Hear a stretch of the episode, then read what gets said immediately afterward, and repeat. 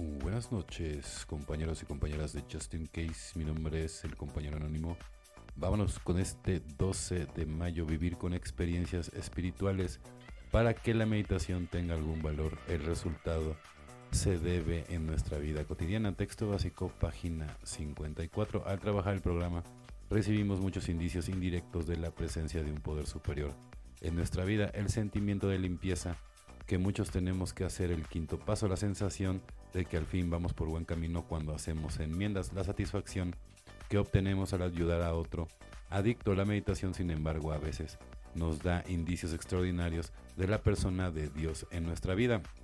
Estas experiencias no significan que nos hayamos vuelto perfectos o estemos curados, son pruebas que se nos dan del origen de la recuperación, que nos recuerdan la auténtica naturaleza de lo que buscamos en narcóticos anónimos que nos animan a seguir por el camino espiritual. Estas experiencias demuestran categóricamente que hemos entrado en contacto con un poder mucho mayor que el nuestro, pero ¿cómo incorporamos este extraordinario poder en nuestra vida corriente? Es posible que nuestros amigos de NEA, nuestro padrino o madrina y otras personas estén más avanzados que nosotros en cuestiones espirituales. Si les preguntamos, pueden ayudarnos a adaptar nuestras experiencias espirituales al esquema natural de recuperación y crecimiento espiritual. Solo por hoy buscaré las respuestas que necesite para comprender mis experiencias espirituales e incorporarlas a mi vida cotidiana, ¿no? Pues evidentemente, ¿no? Estas experiencias nos demuestran, ¿no? Categóricamente que hemos entrado en contacto, ¿no? Con este maravilloso poder superior, o sea, poder superior porque es, pues es el único, ¿no? Con el, con el que podemos contar, ¿no? Todo el tiempo, ¿no? Y, y muchas veces no nos dábamos cuenta porque nos estaba nos estaba cargando, ¿no? Entonces por eso es muy importante, ¿no? Ubicar, ubicar bien todo ese tipo de, experiencias espirituales, ¿no? Y ver de dónde vienen y por qué, ¿no? O sea, al, final el día reconocer que hay un poder superior, ¿no? Que, que es el que te ayuda, ¿no? No solamente al día a día, ¿no? A, a, sobrellevar inclusive los problemas más difíciles.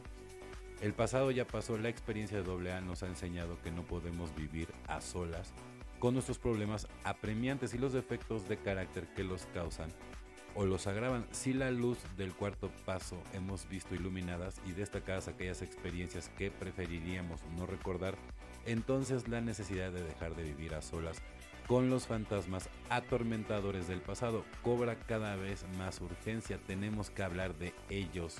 Con alguien 12 pasos, 12 tradiciones, página 52.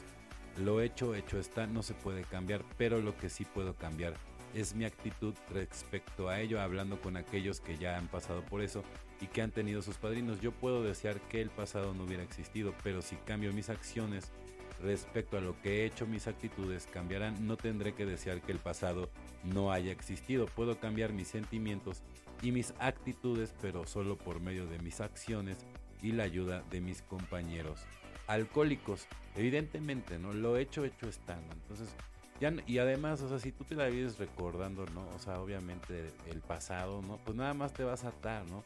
El futuro nada más te causa ansiedad. Entonces, todo tienes que construirlo desde el eterno presente. Y como lo decimos muy bien. Digo, primero para perdonar a los demás, te tienes que perdonar a ti mismo. Y no solamente eso, para poder amar, te tienes que amar primero a ti mismo, ¿no? Y esos son los principios básicos, ¿no? Para poder salir exitoso en la recuperación.